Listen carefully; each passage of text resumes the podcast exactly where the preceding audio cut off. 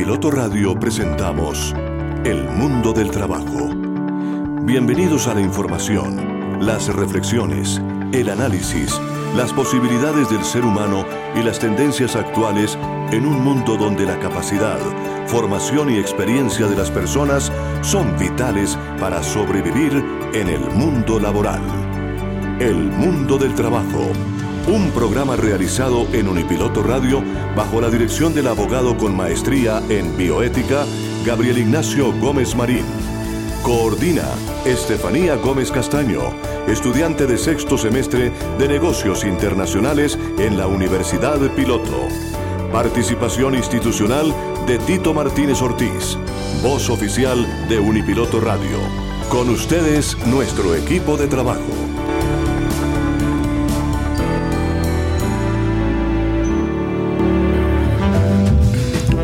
Qué grato placer estar con ustedes de nuevo, oyentes amables de Unipiloto Radio Online. Aquí estamos, como siempre, cumpliendo esta cita del mundo del trabajo y la bioética laboral, hoy jueves a las 12 del día. Como siempre, les traemos temas interesantes del mundo del trabajo y la bioética laboral.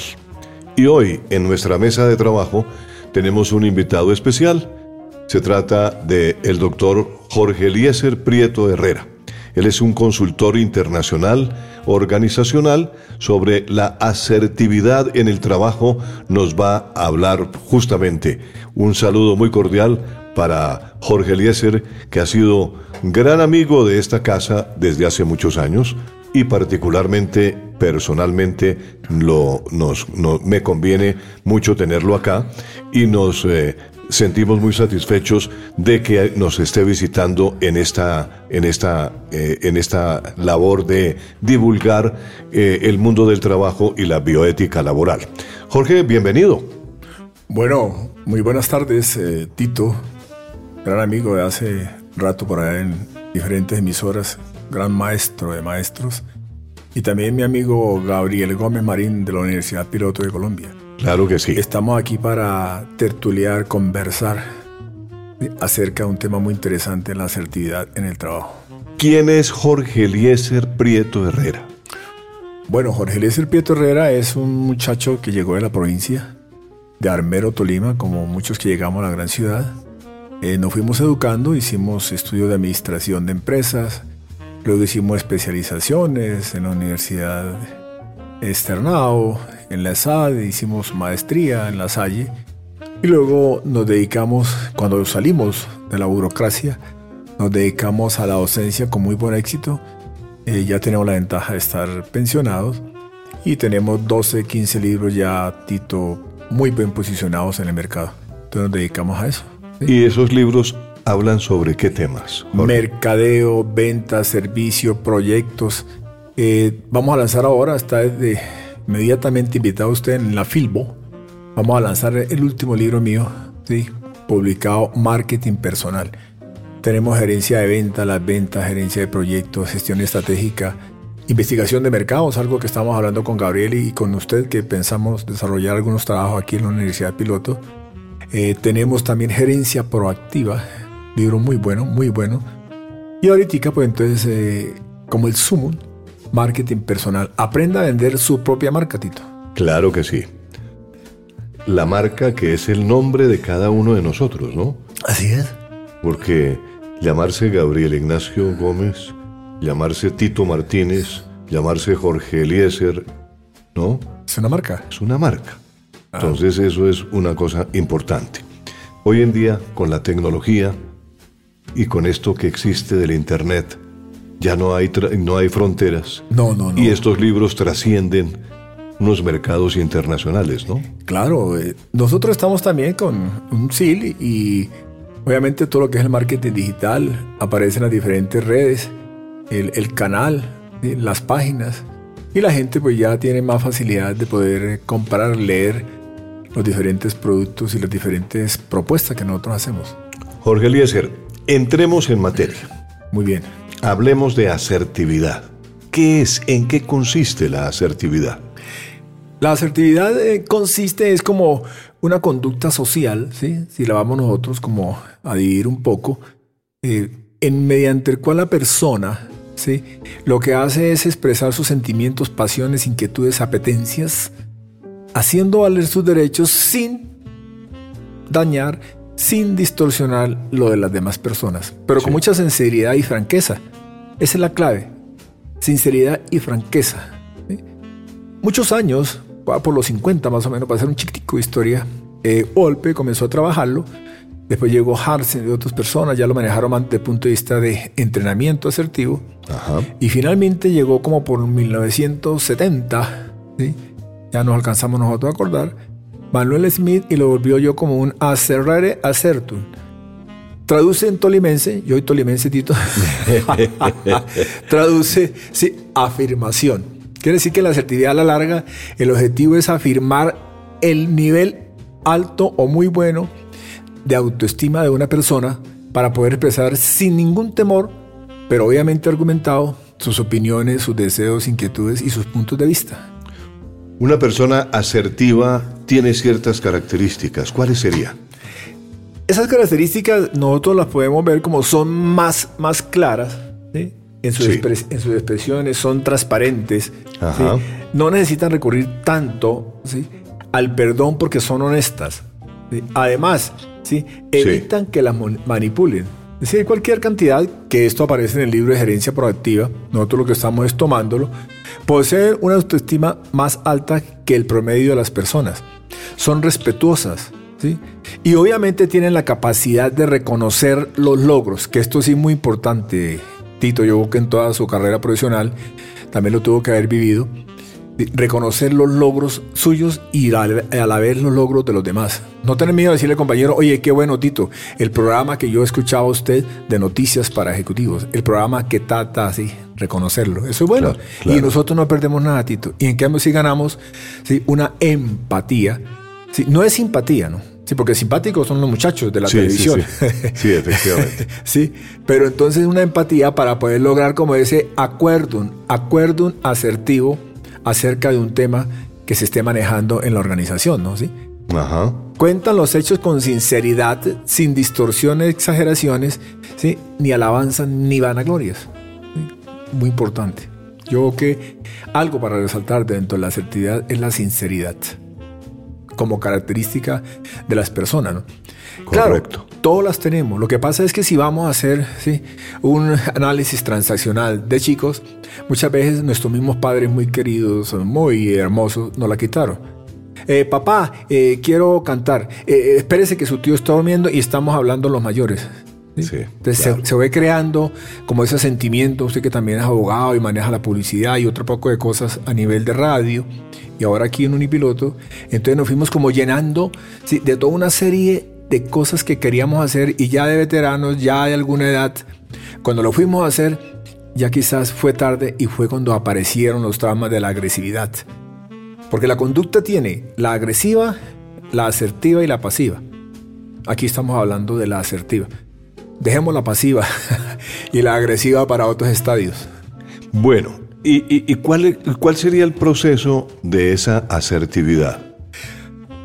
El proceso eh, lo tenemos nosotros aquí planteado. Eh, arranca con la identificación de la situación y la conducta de la otra persona. Es muy importante. En el libro mío de gerencia de proyectos yo digo que un proyecto bien identificado tiene la probabilidad del 50% de tener éxito. Aquí ocurre igual. Identificar la situación es bien importante. Quizás sin necesidad de entrar a hacer un DOFA, ¿sí? un grupo consultor de Boston que lo utilizamos y lo vamos a hacer aquí en Unipiloto sino únicamente identificar la situación. Ah, la relación es esta, ¿sí? Como un primer paso. Hay otro que dice que es el descubrimiento de los sentimientos. Eso sí que es importante. Eso sí que es importante. Descubrir los sentimientos. ¿sí? ¿Qué me pasa a mí con esta persona que estoy dialogando? ¿Sí? ¿Estoy satisfecho? ¿Estoy triste? ¿Estoy indeciso? ¿Sí? Hable desde su punto de vista e intente conservar la calma. Un tercer paso sería la definición de las consecuencias. Y recuerde que qué pasaría si, preguntábamos nosotros a veces de chicos. Claro. ¿sí? Mamá, ¿qué me pasa si le meto el dedito a la candela? La mamá nos decía que te vas a quemar. Te vas a quemar, hijo. Claro. ¿Así? Claro, y eso duele. Y eso duele así. Y es muy peligroso. ¿Y qué hacíamos nosotros, Tito? le metíamos el dedo. Sí. Sí, como, como quien dice, ¿sí? Hasta probar el efecto. Entonces, la consecuencia que tengo de mi actuación es esta: identificarla. Y finalmente, la solución, ¿no? Sí. Es la aplicación de que yo lo hablo en el libro de las ventas, una profesión para gente superior, de las razones de ganancia. En esa parte de mercadeo que vamos a desarrollar aquí en Unipiloto es qué razones de ganancia tiene la gente para que acepte nuestra propuesta académica. ¿Qué razones de ganancia tiene usted para lo que estamos hablando acerca de un tema específico? Y más cuando se va a hacer en el mismo caso del derecho. ¿Sí? Usted como abogado dice, ¿qué razones de ganancia? ¿Qué ganamos nosotros si usted a mí me dice la verdad, descubrir la necesidad? Analizamos el caso y yo le puedo dar a usted alternativas de solución. Correcto. Acepte, no acepte, porque tenemos esto, nos descuentan el 50% de la pena, tra, tra, eso lo maneja más usted que yo. ¿sí? Entonces, esa eso hace que la persona quede como contenta, agradada y sobre todo agradecida, que es algo que también Tito Martínez se nos ha olvidado en la vida. Agradecer. Sí, agradecer. Eso es importante, eh, agradecer, agradecerle a, a las personas que nos han eh, ayudado en la vida, ¿no? Que nos han eh, eh, promocionado, que, no- que han sido mentores nuestros. Mentores. ¿cierto? Estamos en diálogo con Jorge Eliezer Prieto Herrera, un hombre que sabe mucho de temas que tienen que ver con la parte organizacional. Y hoy es el tema asertividad en el trabajo. Pero, Jorge, ¿cuáles son eh, las técnicas de la comunicación asertiva? En el libro de gerencia proactiva, eh, nosotros tenemos alguna, ¿no? Hay Sí. unos autores que obviamente han tenido quizás más la investigación etnográfica, eh, clínica, nosotros la tenemos más a nivel de, de encuentro con los chicos en la universidad, en las mismas empresas.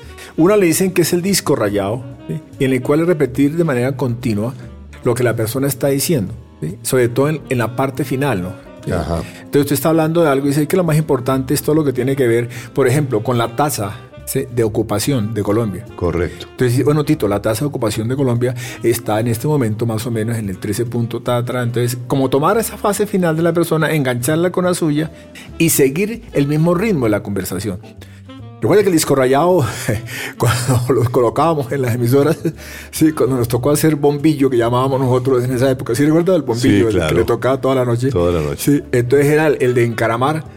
¿Sí recuerda, Tito? La aguja que la caramaba uno encima, o el muchacho que la llevaba, porque yo tuve por ahí en alguna de mis horas la primera experiencia que a mí mismo Gabriel me tocaba, era colocar el disco, sí, dar la hora, dar todo. Ahora que tenemos toda una serie de, usted en el caso suyo, un equipo, ayudas. ayudas y un poco Claro. de que son bien interesantes, ¿sí? Claro. Entonces ese disco rayado. Y recuerde que si usted dice un mensaje 15 veces, ¿sí? en tres días la persona no lo capta. Tiene que decirlo 75 veces en una semana. Para que al final diga, ah, lo que Metito me quería decir era esto, lo que Jorge Eliezer me decía esto. Miremos otra, ¿sí? La que nos tiene aquí dice, el banco de niebla. Esta técnica enseña a aceptar las críticas manipuladoras, reconociendo serenamente ante las críticas de la posibilidad y luego sí dar la luz. Ajá. Muy sencilla. Yo la llamo el banco de niebla. Recuerden cuando uno de pronto iba por el camino, o cuando va uno bajando aquí por el lado de Chusacá, Gabriel. Que usted arranca, pasa el peaje y ¿qué ocurre? Y hay mucha niebla. Exacto. Ajá. ¿Y dónde se aclara la niebla? ¿Sí? Como cuando usted ya va tomando ¿sí? un nuevo estadio, un nuevo escenario, un nuevo ambiente. Sí. De- Dejar que la persona comente y diga, y usted toma esas partes positivas, las transforma y las adapta a su sentimiento, a su opinión. Ajá. Y vamos, una última, ¿sí? en el libro pues están todo el resto, ¿sí? que dice la aserción positiva. Y es la aceptación asertiva de las alabanzas que se realizan en torno a una persona, pero sin dejarse manipular. Porque recuerde que muchas veces nos encontramos, hola, sí, ya vamos a dar algunos ejemplos. Sí, ¿cómo estás? De ta, tra? Entonces resulta que es la persona que en el fondo quieres algo, sí, un beneficio. Vamos a dejarlo beneficio grande para no entrar a ver si es utilidad, supervivencia, utilidad, nada, nada. Beneficio. Pero uno de antemano sabe de que algo se está trayendo en manos. Claro. Entonces, la acepta positivamente, positivamente, pero sin dejarse, como se dice uno, eh, ganar de alabanzas. La gen- nuestras madres decían, gente melosa, Gente amargosa. amargosa. Sí. Pueden Sí. ver el resto en el libro de gerencia proactiva. Y hay otra que dice, Ni tanto que alumbre al santo. Ni tanto que no lo queme. ¿Sí es así o me equivoqué, Tito? Sí. muy bien, muy bien, Jorge. Ok. Ok. Bueno, pero eh, después de dar estos ejemplos de, comunicación asertiva, eh, Jorge tiene una gran experiencia en el manejo de estas eh, comunicaciones asertivas que me imagino las ha vivido con grupos de estudiantes. El programa mm, El Mundo del Trabajo, inicialmente con Gabriel Ignacio Gómez Marín, que es el director de este espacio, hemos hablado que para nuestros estudiantes es importante darles una orientación para que ellos cuando, cuando salen de la universidad sepan exactamente a qué atenerse, a qué se van a enfrentar, ¿cierto? Sí, señor. ¿Y la comunicación asertiva para ellos cuál sería? La comunicación asertiva para ellos es saber que su disciplina que ellos lograron realmente sí, logró las expectativas que tenía antes de comenzar en la universidad. Eso es clave. Eso es clave, ¿sí? Profesión significa profesar una acción. Entonces, si terminó cualquier carrera, arquitectura, derecho, administración, ingeniería, que la ame, que la quiera, porque nadie puede vender algo que no quiere, nadie puede amar algo que no disfruta. Exactamente. Segundo, conocer el entorno. Porque no solamente salir profesional, porque salir profesional sale con toda una serie de conocimientos tan grandes, sí. que muchas veces todo lo vivimos, salimos un poquitín despistados, más cuando no nos dan esa fase final como esa orientación. Porque la gente cree que la orientación profesional son para los chicos de bachillerato. No. Yo lo digo en las universidades cuando me invitan y también en muchos colegios que voy a editar charlas de orientación profesional, también es cuando uno sale tito de la universidad para que cuando usted salga a la universidad salga contento con su alma mater, con su establecimiento. Y es el primer, le decía yo a Gabriel ahora rato, es el primer vendedor, usted que es publicista, es el primer publicista de la universidad. Que le pregunto a este chico, oiga, Jorge Eliezer, o yo le pregunto, oiga Tito, ¿cómo se sintió usted en la Universidad de Piloto? Muy bien. No solamente por la calidad académica, sus docentes, sus instalaciones, y sobre todo porque nos enseñó a ser personas que eso sí que es importante en la universidad. Porque los enseñamos a ser técnicos, 4x3, 12 dividido por atrás.